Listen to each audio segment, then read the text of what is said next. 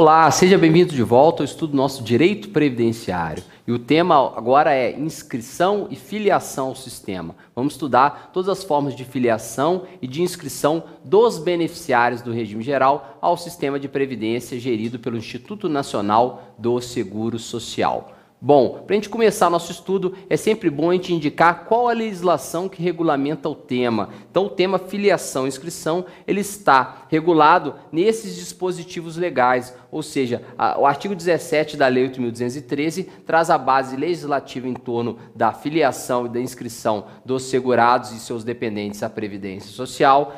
E, e, esse artigo ele é bem detalhado, melhor esmiuçado, dos artigos 18 a 24 do decreto 3048 de 99. Então, o estudo da legislação não pode deixar de lado o estudo do decreto, porque o decreto 3048 de 99 traz importantes informações em torno do tema filiação e inscrição ao regime geral de previdência social. São dois temas distintos. Filiação é uma coisa, inscrição é outra. São temas de natureza técnica, mas que são importantes porque eles fazem, é, na verdade, uma classificação, uma definição em torno da relação que se forma entre os beneficiários e o sistema de previdência. Então, quando a gente estuda essa relação, olhando sob o ponto de vista do órgão de gestão, Instituto Nacional, que faz a gestão do regime geral, e de todos os beneficiários que estão dispostos na lei entre segurados, obrigatórios e facultativos e seus dependentes, nós vamos entender que essa relação que envolve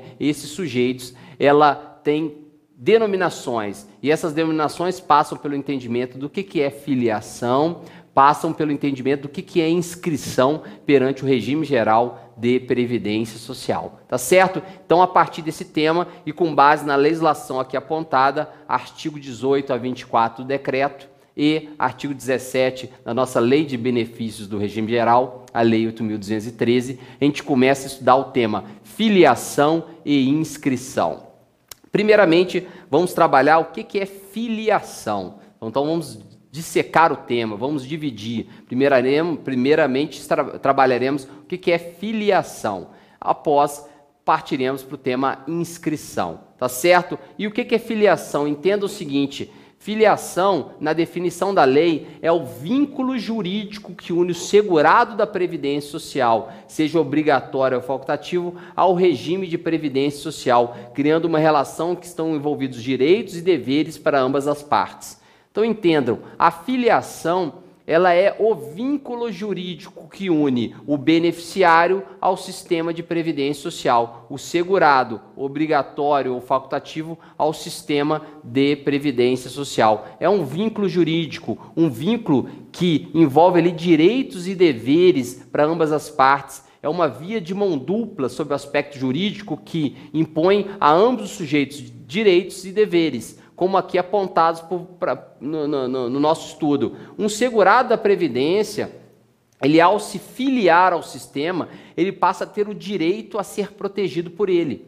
O sistema de previdência existe para proteger os beneficiários. E essa relação nasce com a filiação, com o estabelecimento desse vínculo jurídico entre o sistema de previdência e o seu beneficiário.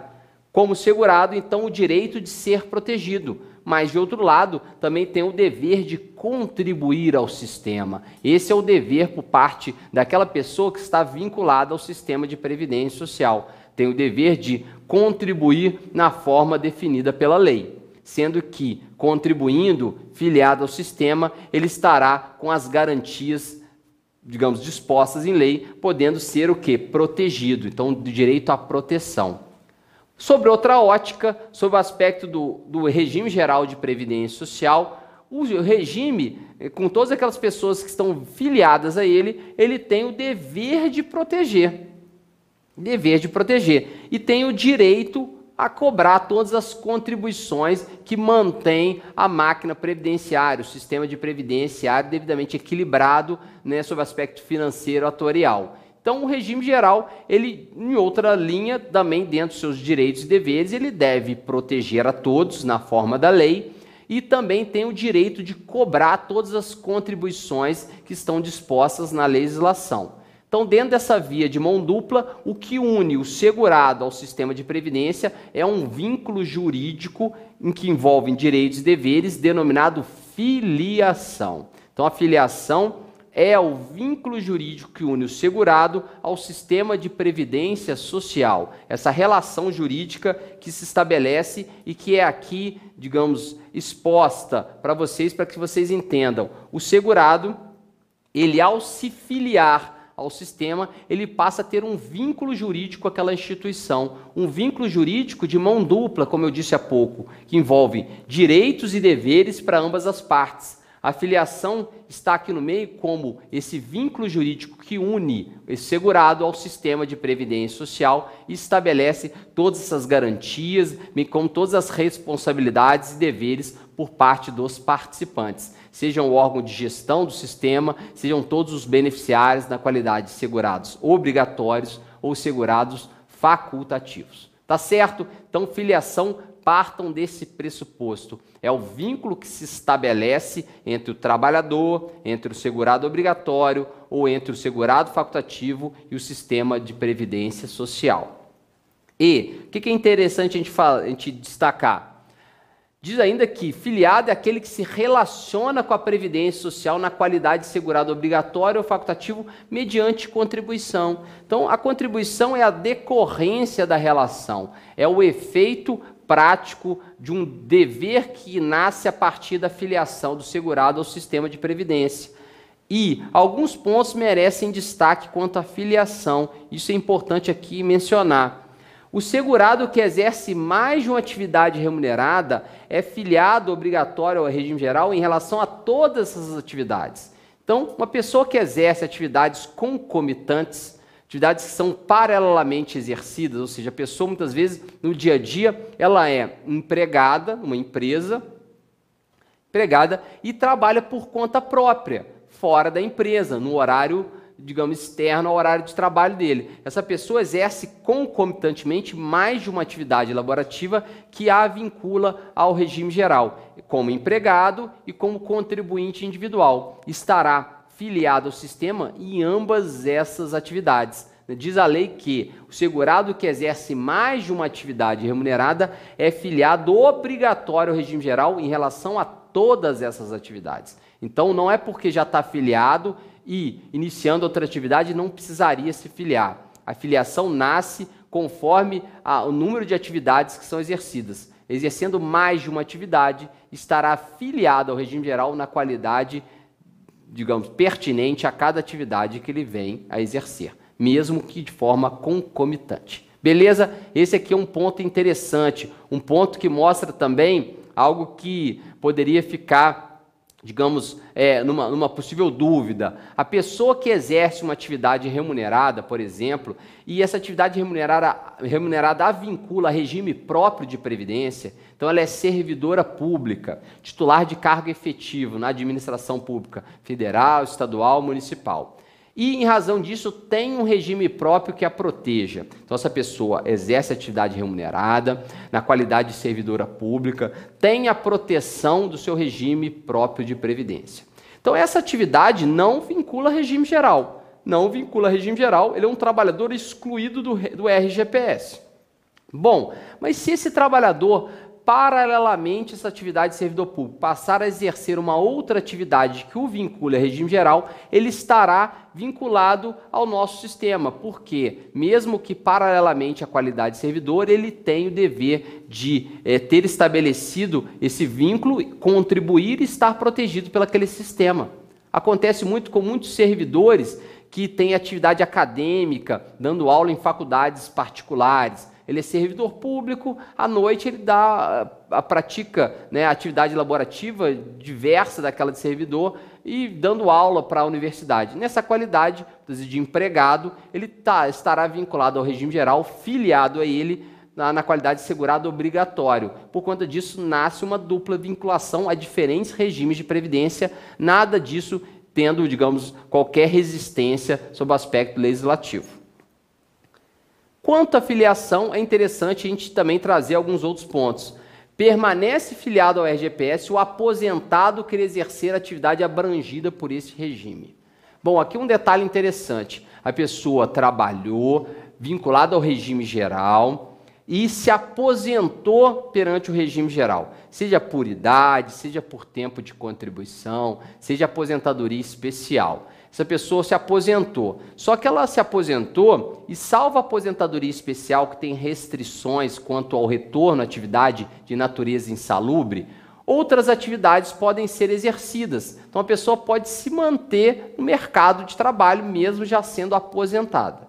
Agora, a lei impõe que o aposentado que continua a trabalhar ou que retorna à atividade laborativa, ele mantém ou continua filiado ao sistema. Então, a pessoa que está lá laborando, venha se aposentar e continua a trabalhar, ela continua filiada ao sistema, devendo contribuir a ele. Esse é um ônus do aposentado que se mantém no mercado de trabalho tem que continuar contribuindo ao sistema de previdência dentro dessa natureza solidária que o sistema traz. Em torno de todo aquele que exerce atividade remunerada, ele deve contribuir ao sistema de previdência social. Exercer atividade remunerada tem que contribuir, não importa se aposentado ou não. Tá certo? Então essa é uma premissa. A filiação nasce também para segurados que já estão aposentados, já estão até protegidos pelo regime geral. Outro ponto interessante: não gera filiação obrigatória ao regime geral o exercício de atividade prestada de forma gratuita ou voluntária. Atividades graciosas, gratuitas, voluntárias, em tese não têm natureza remunerada. Então, a pessoa que trabalha, faz um trabalho voluntário em certa instituição, em certa é, é, é, entidade, ele não tem afiliação instaurada, não tem pelaquela atividade que exerce. Ele não está obrigado a contribuir em razão de uma atividade que é voluntária, que é graciosa, que é gratuita. Ele não recebe nada por aquilo. Logicamente, a fiscalização sempre estará atenta se não está está ali a partir daquela atividade em tese voluntária, sendo acobertado um verdadeiro contrato de trabalho. Isso tudo é uma questão de fiscalização, de enquadramento. Mas sob o aspecto previdenciário, ficando constatado atividade voluntária, atividade de natureza gratuita, graciosa, não gera para fins previdenciários a filiação, não nasce de plano a filiação. Aí vocês podem me perguntar, mas a pessoa que trabalha voluntariamente e não tem remuneração, e não tem nenhuma outra atividade, ela poderia se vincular ou se filiar na qualidade facultativo. Muito certo. Aqui o que a gente quer dizer é o seguinte: não gera filiação obrigatória ao regime geral obrigatória. Agora, a filiação facultativa na qualidade de segurado facultativo, essa pode nascer porque a pessoa que exerce atividade de natureza voluntária, ela pode se vincular ao sistema não sendo segurado obrigatório. Tá certo? Essa é uma premissa que já foi vista quando do estudo do segurado facultativo. Tá certo? O que mais há de interessante em torno do tema filiação nesse princípio de estudo dele? Entenda o seguinte: não gera filiação o exercício de atividade ilícita, criminosa. Então, a atividade ilícita, ela não gera filiação obrigatória. A pessoa que se remunera a partir de uma atividade criminosa, essa atividade não gera filiação ao sistema de previdência. Por exemplo, a pessoa ela, ela vive de furtos ela vive de uma atividade de roubo, ela, ela se nutre de atividades criminosas dessa natureza. Embora sejam atividades que tenham frutos, muitas vezes é, é, é, pecuniários, remuneratórios, essa atividade ela não gera filiação obrigatória ao sistema. A pessoa que trabalha vinculada ao tráfico, vive daquela atividade, isso não gera filiação obrigatória ao sistema. Eu só quero dizer o seguinte: você falar, ah, então a pessoa que pratica crime, ela não tem filiação. Depende. A atividade ilícita, por sua natureza, não gera filiação. Mas nada impede que algum crime seja praticado por meio de uma atividade ilícita. Então, um advogado, que pratica um crime, muitas vezes de estelionato, de apropriação indébita dos honorários ou até do valor que foi é, recebido naquela causa, isso é uma atividade que implica é, investigação, punição sob aspecto criminal. Agora, esse advogado não deixou de estar filiado obrigatoriamente ao sistema, porque é uma atividade em tese lícita que ele exerce, embora possa praticar crimes mediante uma atividade lícita. Então, eu quero que vocês façam essa diferenciação, entendendo que o que não gera filiação é atividade de natureza ilícita. Então, a pessoa, como eu falei, ela vive de furtos, ela vive é, mediante é, é atividade de roubo, roubo a, a, a instituições, ela, ele vive do tráfico de drogas. Essas atividades não geram filiação. Agora, se a pessoa exerce uma atividade ilícita, e por uma questão ou outra, ela pratica um ato criminoso por meio dessa profissão, isso não desqualifica a relação obrigatória né, que a Previdência traz em, em torno desse, desse segurado. Tá certo, gente? Então, esse, essas são informações importantes a respeito da filiação. Agora, entenda o seguinte: já vimos que a filiação é o vínculo jurídico que une o segurado ao sistema de previdência. Agora, quando a gente começa a trabalhar a distinção entre segurado obrigatório e segurado facultativo, temos que entender que a relação jurídica entre um segurado obrigatório, um segurado facultativo e o sistema de previdência se estabelece de forma diferenciada. Então, a relação que nasce a partir da existência de um segurado obrigatório, ela é distinta ou ela é, ela, ela é diferenciada frente ao tipo de relação que vai nascer ou a forma como vai nascer para um segurado facultativo. Então, vamos partir dessa ideia de que a forma como a filiação se estabelece, ela é distinta para segurado obrigatório e segurado facultativo. E o segurado obrigatório, como estou apontando aqui para vocês, quando nasce a filiação?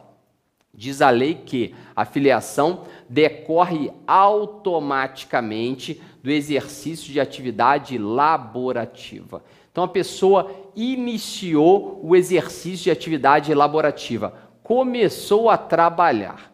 Começou a trabalhar, começou a praticar o fato gerador da relação previdenciária. Faz nascer a partir daí a filiação, o vínculo jurídico entre esse trabalhador e o sistema de previdência. Só para a gente exemplificar, entendam o seguinte: um jovem, em seu primeiro emprego, passou pelo processo seletivo da empresa, ele foi chamado e contratado por essa empresa. No primeiro dia de trabalho, no primeiro dia que ele já começa a exercer atividade remunerada, nasce o que? Automaticamente o vínculo jurídico entre esse trabalhador e o sistema de previdência social. Nasce a filiação. Mas no primeiro dia, no primeiro dia já se estabelece a relação jurídica entre aquele trabalhador e o sistema de previdência social já nascendo daí direitos e deveres para ambas as partes. Tanto que um trabalhador dessa natureza, eu vou te falar à frente, a Previdência Social, o INSS, a princípio desconhece que ele naquele dia começou a trabalhar. Vai passar a conhecer no momento seguinte, quando o processo de inscrição for formalizado, é o nosso próximo tema a trabalhar. Mas aquele trabalhador, desde o primeiro dia, ele já está filiado ao sistema de previdência. Já nasceu o vínculo jurídico entre ele e a previdência social. A partir daí, podendo estar o quê? Protegido. Então eu dou um exemplo para vocês. Um trabalhador que começou a laborar na empresa, com três, três semanas de trabalho, ele sofre um acidente dentro do ambiente daquela empresa e vem a se lesionar, ficando incapacitado de trabalhar. Ficando incapacitado de trabalhar, superando hoje o prazo de 30 dias da incapacidade, ele terá direito a alguma proteção previdenciária? Te falo que sim. Ao tempo da ocorrência do acidente, ele tinha qualidade de segurado, ele estava vinculado à Previdência Social, a filiação já tinha nascido. Ele tem ali, ele está incapacitado, foi reconhecido pela perícia, ele tem direito à proteção. Aí você me pergunta, ah, mas ele não tem carência vamos dispensar a carência, porque nesse caso a origem da incapacidade é um acidente do trabalho. Então, numa situação como essa, essa, esse, esse, essa pessoa, esse trabalhador, teria como ser protegido, porque já havia nascido ali a filiação, o vínculo jurídico entre aquele trabalhador e o sistema de previdência social. Nasce e decorre automaticamente do início do exercício da atividade remunerada. Então a gente poderia até colocar aqui do início do exercício de atividade remunerada para mostrar que desde o primeiro momento em que o trabalhador está exercendo a atividade remunerada, já nasce o vínculo jurídico. É um vínculo que automaticamente se estabelece e ele é até de natureza imaterial, você não o enxerga fisicamente, mas ele já existe. Ele vai ser materializado no momento seguinte por meio da inscrição, o tema da nossa sequência de trabalho aqui desse ponto da nossa matéria do direito previdenciário. Beleza? Bom, e quanto ao segurado facultativo? Entenda o seguinte, o segurado facultativo ele tem uma relação diferenciada com o sistema de previdência social. Ele não exerce atividade remunerada. Se ele não exerce atividade remunerada, a filiação não nasce de plano, não nasce automaticamente. O vínculo jurídico não se estabelece de plano. E como ocorre? Para o segurado facultativo, o que diz a lei? A lei diz que a filiação nasce da inscrição formalizada com o pagamento da primeira contribuição sem atraso para o segurado facultativo. Então, para ele, o seguinte: nasce o vínculo jurídico quando ele se inscreve à Previdência, formaliza toda aquela, aquela, aquele, aquele encaminhamento de dados pessoais à Previdência Social e, a partir daí, ele recebe uma identificação perante o sistema e recolhe sua primeira contribuição sem atraso. A partir daí, o vínculo jurídico se estabelece. Então, para que a gente entenda, o vínculo vai nascer efetivamente quando do recolhimento da primeira contribuição sem atraso. Por que, que a lei fala e o INSS reconhece como sem atraso? Porque não é dado ao segurado facultativo a possibilidade de contribuir de forma retroativa. O segurado facultativo não pode chegar agora e buscar uma contribuição para trás, ou seja, de forma retroativa. Ele só contribui para frente, salvo exceções que serão trabalhadas. Nós temos uma exceção só a esse ponto, que vai ser trabalhado no momento oportuno. Mas entendam, o segurado facultativo ele só contribui para frente, ele contribui daqui para frente. Contribuindo daqui para frente nasce a filiação, nasce o vínculo jurídico. Por isso que a norma traz contribuição sem atraso. Essa é a definição dada pelo INSS até mesmo em sua instrução normativa hoje em vigor, número 77 de 2015. Tá certo? Então marque, veja que os momentos são distintos e a situação a ser implementada é distinta quando se analisa o segurado obrigatório ou o segurado facultativo quanto à filiação. A filiação do segurado obrigatório decorre automaticamente do exercício das atividades já o segurado facultativo decorre do primeiro recolhimento em dia após o processo de inscrição que foi formalizado. Nós vamos mostrar o seguinte: quando a gente olha e vamos, a, a partir de agora, trabalhar a inscrição, nós vamos mostrar que os momentos são, é, são diversos. Para o segurado obrigatório, ele, por iniciar a relação jurídica quando do início do exercício de atividade remunerada, ele já de plano se filia. E no momento seguinte ele vai se inscrever perante a Previdência Social. Então, a filiação normalmente precede a inscrição, no caso, segurado obrigatório. Já o segurado facultativo, não. Segurado facultativo, primeiro ele se inscreve, depois ele recolhe a contribuição nascendo a filiação. Primeiro se inscreve, depois se filia. Segurado facultativo, então, a ordem é inversa. Ele primeiro se inscreve para depois se filiar, nascer o vínculo jurídico. Só para dar um exemplo para vocês, digamos que aquela dona de casa, ela converse com o seu marido e intente ali, ou eles conversem sobre uma necessidade de uma proteção previdenciária em seu favor. Bom, vamos contribuir como facultativo. Eu não exerço atividade remunerada, tenho mais de 16 anos, não estou vinculado a regime próprio de previdência, vou me filiar à previdência como segurada facultativa. O marido ingressa perante o, o, os canais de comunicação da Previdência Social, um deles, né, a rede mundial de computadores, a internet, e promove a inscrição dela. Promove a inscrição dela, preenche todos os dados básicos daquela trabalhadora, encaminha para o sistema e recebe dele um número de identificação para o devido recolhimento. Beleza, promoveu a inscrição, e tem agora o número de identificação para fazer o devido recolhimento. O procedimento, então, ele é diferenciado. Então, uma, uma, uma mulher, digamos, a partir desse exemplo, uma dona de casa que queira contribuir como facultativa, ela promoveu sua inscrição, encaminhou seus dados básicos lá para a Previdência Social e, a partir daí, tem intenção de contribuir. Se ela não contribuir, o que, que acontece? Digamos, passou seis meses que ela promoveu sua inscrição e não recolheu contribuição alguma ao sistema. Ela tem a proteção garantida? Saibam que não, que a proteção nasce do vínculo jurídico, da filiação. Então, a mera inscrição do segurado facultativo não enseja relação jurídica com o sistema. Essa relação vai se estabelecer com o pagamento da primeira contribuição sem atraso, no caso do segurado facultativo.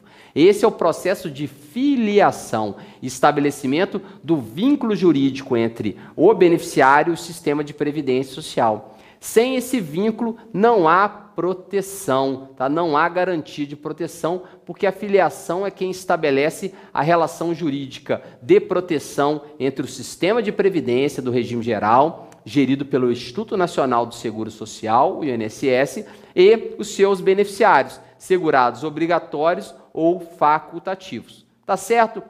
Esse, essa então a filiação, a filiação marketing vínculo jurídico que une o segurado ao sistema de previdência, nascendo daí direitos e deveres para ambas as partes.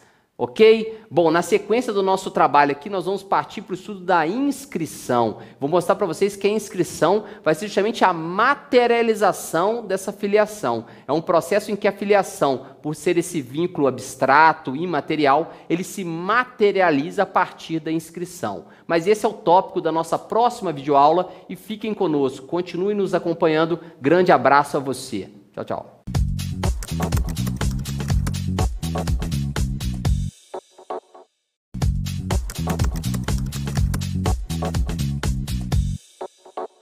Olá, seja bem-vindo de volta ao estudo do nosso direito previdenciário. Vamos continuar no tema filiação e inscrição. Bom, já vimos o que é filiação na nossa última videoaula, agora nós passamos ao estudo da inscrição como o segundo instituto a ser estudado nesse tema do regime geral de previdência social. E o que, que a lei define como inscrição? A inscrição ela é o ato pelo qual o segurado é cadastrado no regime geral de previdência social mediante comprovação dos dados pessoais e de outros elementos necessários e úteis à sua caracterização. Tá? Então é nesse momento que o INSS passa a conhecer quem é aquele trabalhador, o que ele faz e aonde ele está trabalhando. Nós já vimos que na nossa última videoaula a filiação é o vínculo jurídico que estabelece entre o trabalhador e o sistema de previdência, entre o contribuinte e o sistema de previdência social. E esse vínculo jurídico, ele inicialmente ele é imaterial. Nós demos o exemplo daquela pessoa que no primeiro emprego começa a trabalhar.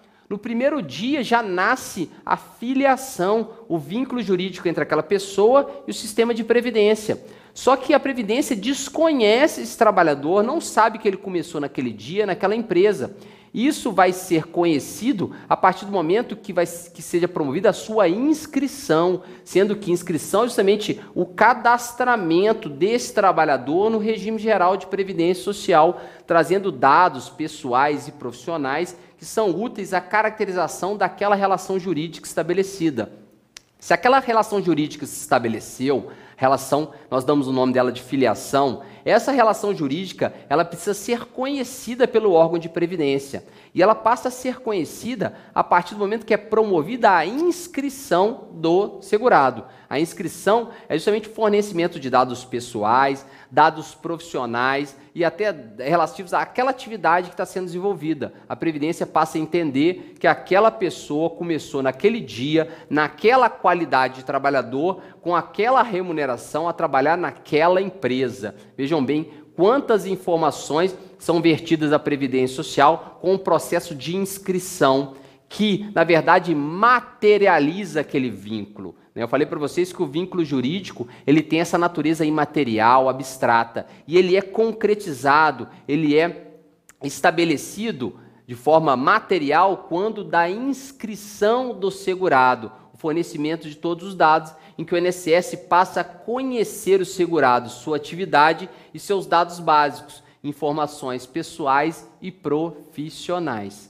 Então a inscrição é todo esse processo de encaminhamento de informações à Previdência Social. A Previdência passa a conhecer e entende existente, concretizado ali, aquele vínculo já estabelecido, mas ainda desconhecido por parte da Previdência Social. Então a inscrição promove a materialização daquele vínculo, no caso, logicamente, dos segurados obrigatórios segurados obrigatórios iniciam o exercício de atividade remunerada, nasce a partir daí a filiação, e essa filiação ela é materializada, concretizada pela inscrição. No caso segurado facultativo, nós já vimos que ele promove a sua inscrição, ele encaminha os dados básicos para a Previdência Social e recebe uma identificação perante o sistema. A partir dessa identificação, ele recolhendo a primeira contribuição sem atraso, nasce a filiação. Então, para o segurado facultativo, a análise é invertida, a análise é diferenciada quanto à inscrição e quanto à filiação. Bom, interessante dizer que a norma traz diferentes tipos de inscrição conforme a qualidade de segurado, conforme a qualidade de trabalhador. Diz a lei que será formalizada a inscrição do empregado e do trabalhador avulso pelo preenchimento dos documentos que habilitem ao exercício da atividade, formalizado pelo contrato de trabalho, no caso de empregado, e pelo cadastramento no registro sindicato ou órgão gestor de mão de obra, no caso trabalhador avulso. Então, a inscrição ela se dá pela formalização daquele vínculo, pelo estabelecimento daquele contrato de trabalho, pelo cadastramento no órgão gestor de mão de obra, no caso dos empregados e dos avulsos.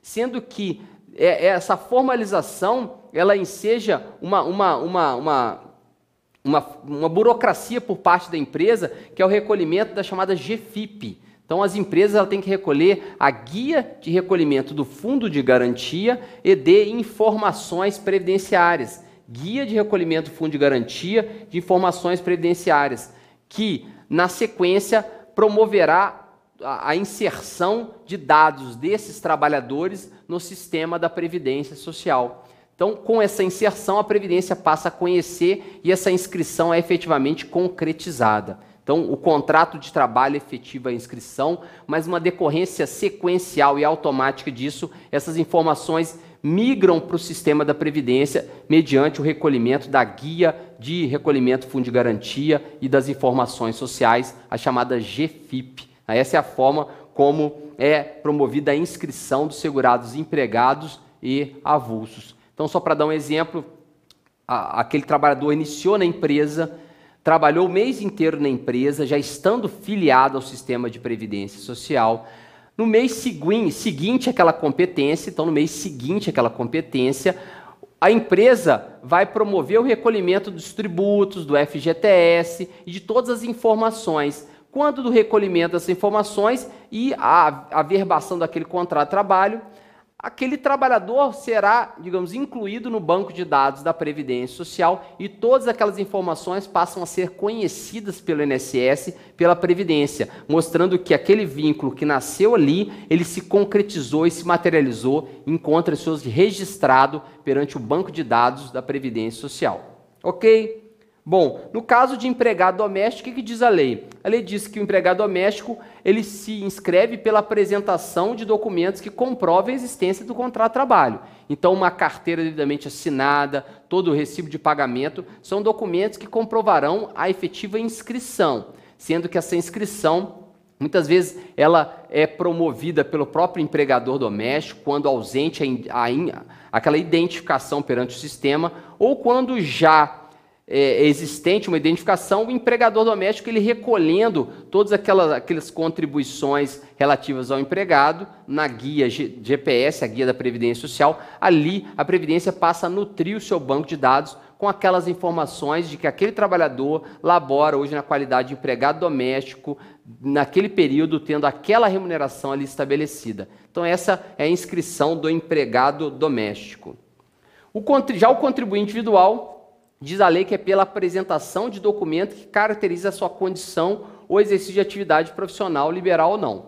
Então, entenda o seguinte: a inscrição é um processo que é promovido pelo segurado, mas que ele é, digamos, homologado pelo sistema, pelo regime. A Previdência pode se valer da sua autoridade, por meio do INSS, e exigir documentos do segurado que comprovem a verdadeira inscrição daquele trabalhador. Então, a inscrição, poderíamos dizer que ela é promovida pelo segurado, mas ela é homologada ou ratificada pela Previdência mediante a apresentação de documentos no caso do contribuinte individual, que caracterizem essa condição. Tá certo? O contribuinte individual, só para dar um exemplo, ao iniciar sua vida laboral, ele tem o dever de se inscrever, promover a inserção de dados básicos perante a Previdência e ter a sua identificação devidamente registrada. Com essa identificação, ele passa a fazer os devidos recolhimentos. Já está inscrito, já está afiliado essa inscrição pode ser homologada pela Previdência mediante a apresentação dos documentos quando do requerimento de benefício. Então, isso é uma prerrogativa do órgão de previdência quando da aferição da existência ou não daquela relação de trabalho ou daquela atividade por conta própria do contribuinte individual. Já quanto ao segurado especial, nós temos a seguinte definição: ele se inscreve pela apresentação de documentos que comprovam o exercício de atividade rural. Nós vamos dar maiores detalhes em torno da inscrição do segurado especial. Temos normas que ampliam esse horizonte aqui, exigindo mais desse tipo de trabalhador, mas em regra, ele comprovando por meio de documentos o exercício de atividade rural na qualidade de segurado especial, ele estará, digamos, efetivamente inscrito com a sua inscrição ratificada e homologada perante a Previdência. Vamos lá. Eu facultativo, para a gente finalizar a qualidade de segurados, ele diz que ele se inscreve pela apresentação de documentos de identidade e declaração expressa de que não exerce atividade que o enquadre na categoria de segurado obrigatório.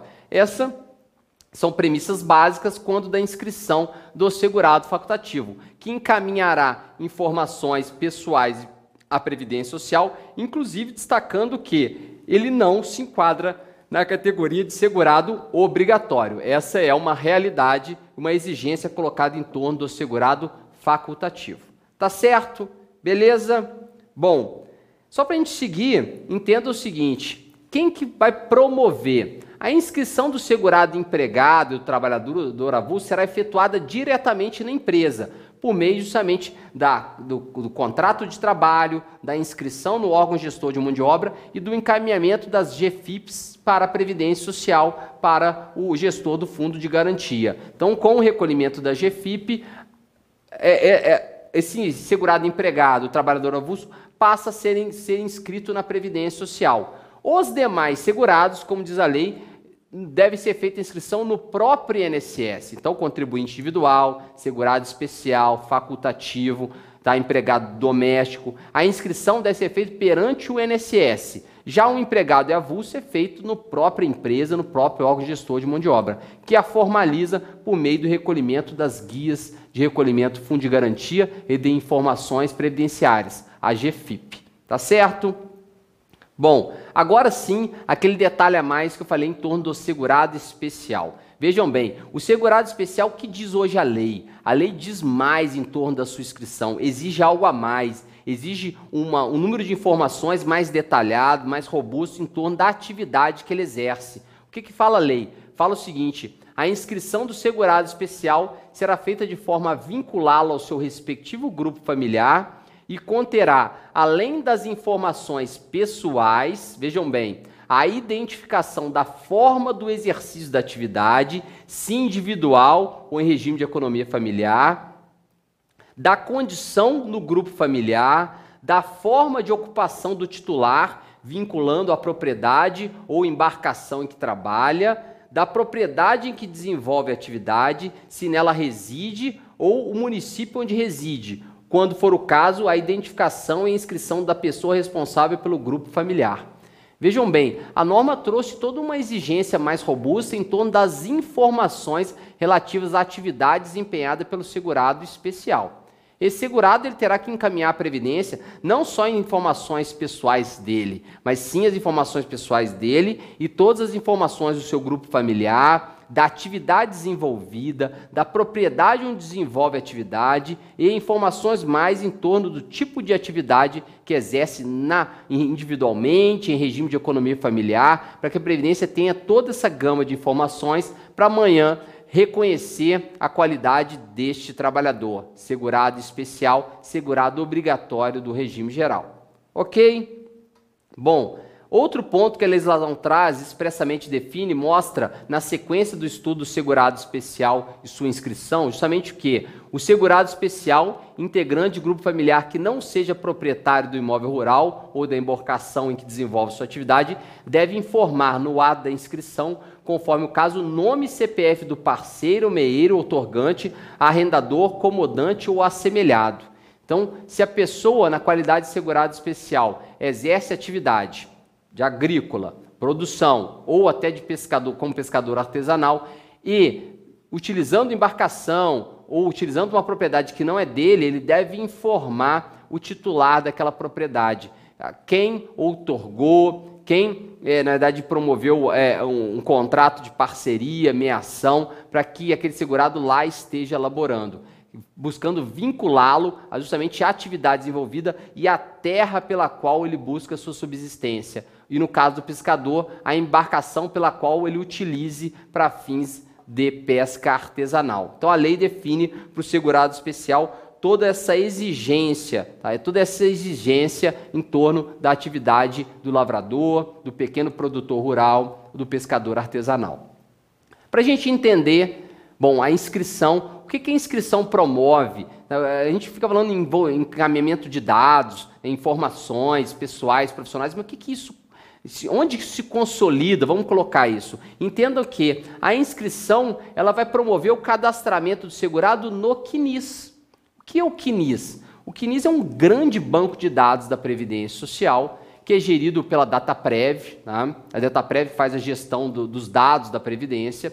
E o CNIS ele concentra as informações dos segurados da Previdência Social. Todas as filiações que ele teve, as contribuições vertidas, o CNIS ele concentra todas as informações. Então, quanto da inscrição, essas informações migram e são registradas no CNIS.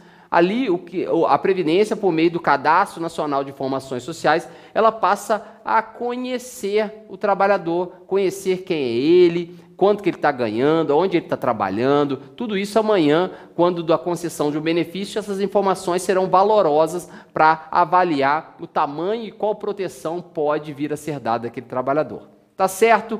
E entendam bem, quando da inscrição, naturalmente, a, a, inscrição ela gera uma identificação perante o sistema. Então, o segurado, né, pessoa física, ele é identificado no CNIS por meio de uma identificação, que é o chamado NIT, Número de Identificação do Trabalhador. Então, lá perante o CNIS existe uma identificação. O NIT, qual que é o NIT daquele trabalhador? É o número que foi gerado a partir da inscrição e é com base nesse número que são feitos o recolhimento das contribuições previdenciárias devidas pelo segurado.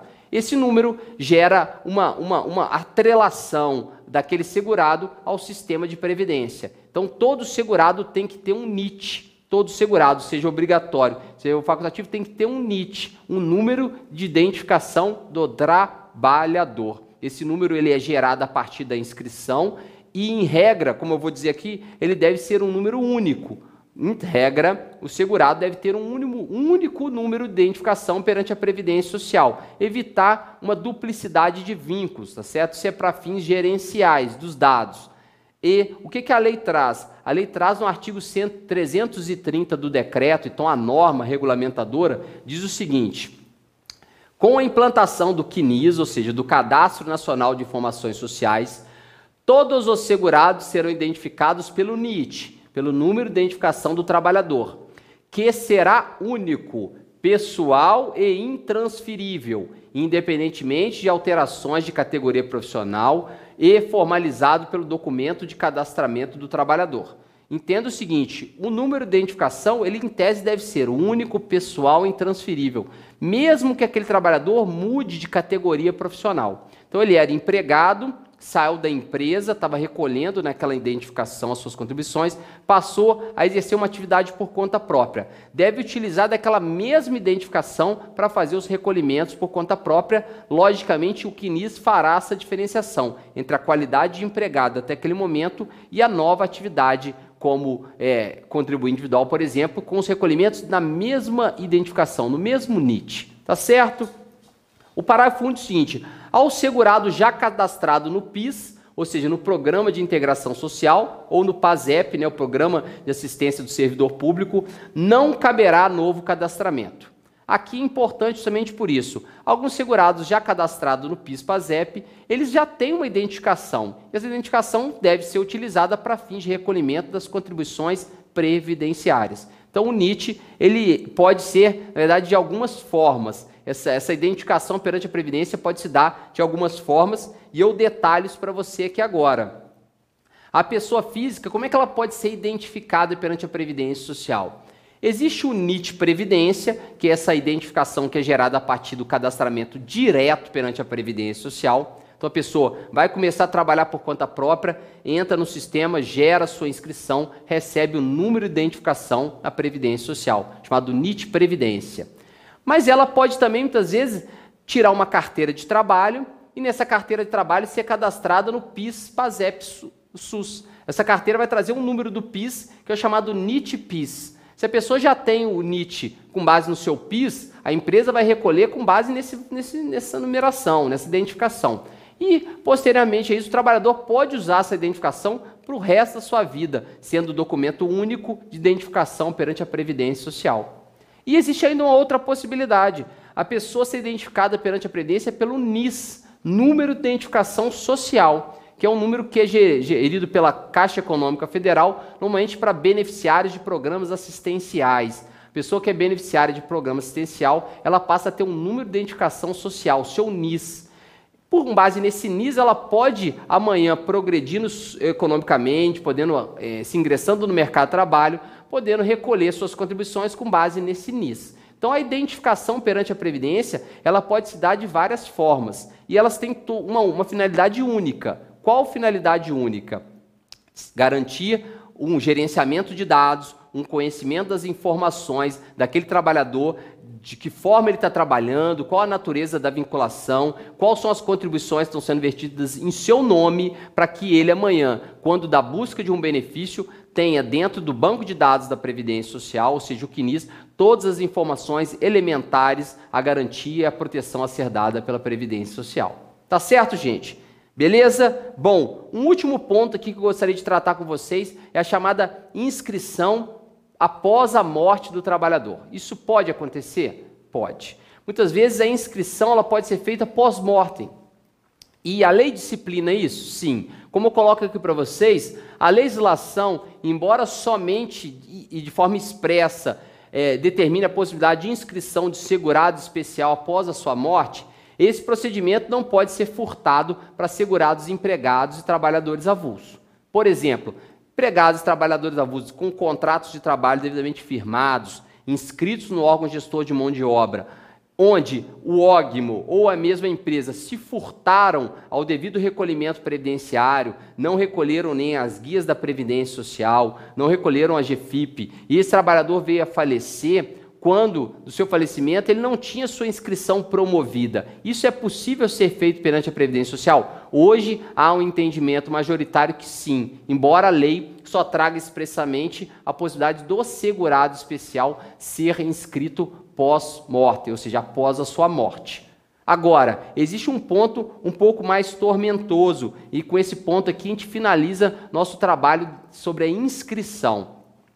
Entenda o seguinte: Quanto aos contribuintes individuais, hoje, embora controvertida a jurisprudência, existem jurisprudências que garantem, a jurisprudência que vem se consolidando, principalmente com a até edição da súmula da Turma Nacional de Uniformização, né, a súmula número 52, de que o contribuinte individual não pode ser inscrito após a morte.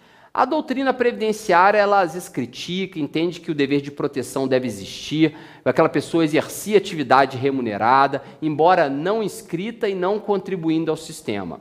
Bom, mas a, o legislador, bem como a, a, a jurisprudência, hoje vem entendendo no sentido de que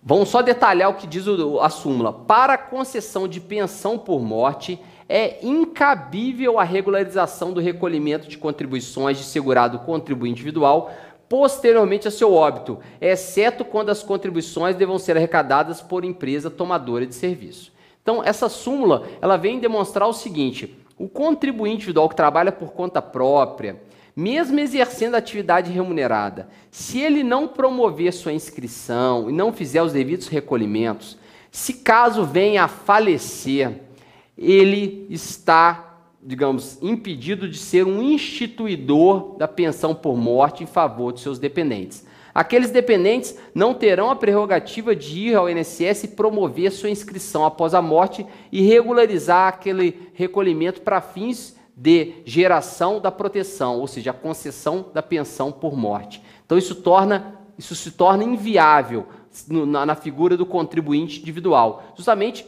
para não ter a possibilidade da escolha do, do, tamanho da proteção. Muitas vezes é algo que seria possível aos dependentes do contribuinte individual que passou anos trabalhando, mas sem contribuir, veio a falecer. Aquele dependente, aquela mulher, por exemplo, recolhendo a última contribuição né, ou as contribuições necessárias à carência, hoje, dentro da nova regulamentação previdenciária, ela poderia, digamos, escolher o tamanho da proteção que seria dada a ela, recolhendo no teto, recolhendo em qualquer piso, demonstrando que ele tinha um, uma, um rendimento próximo a isso. Então é algo que, em regra, hoje entende-se como é, é lesivo ao sistema previdenciário, digamos, dentro daquela visão que o segurado não buscou sua própria proteção, então, não tendo buscado, ele não geraria proteção aos seus dependentes. Certo? Entenda o seguinte, isso é inscrição pós-óbito. O contribuinte individual hoje ele pode regularizar sua, sua, sua, sua vida pretérita em vida. Tá? Em vida ele pode regularizar seu, sua situação previdenciária. Após o óbito, hoje a jurisprudência vem se consolidando no sentido de que não é mais possível isso. Então, aqueles dependentes ficariam ao desabrigo, tá? em razão de não poderem inscrever aquele contribuinte individual após, após sua morte. Tá certo, gente? Então esse é um ponto a mais em torno da inscrição.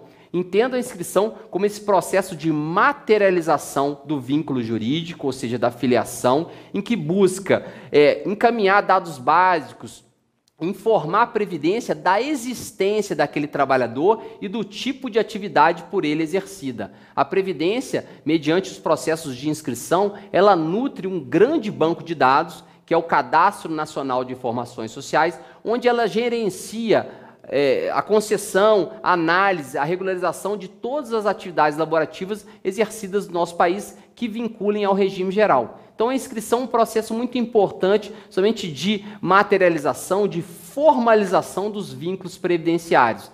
E traz para a Previdência Social todo um, uma, um poder de gestão dos dados, a fim de conceder uma proteção de maior qualidade, uma gestão dos dados com maior eficiência. Tá certo? Então essas foram as questões sobre a inscrição pós-mortem de segurados. Na sequência, um último ponto a respeito da inscrição, nós temos que detalhar a inscrição dos dependentes. O dependente, na qualidade de dependente, ele não se filia à Previdência Social. A gente não fala da filiação para dependente. O dependente, ele está protegido indiretamente em razão da relação que ele nutre com o segurado.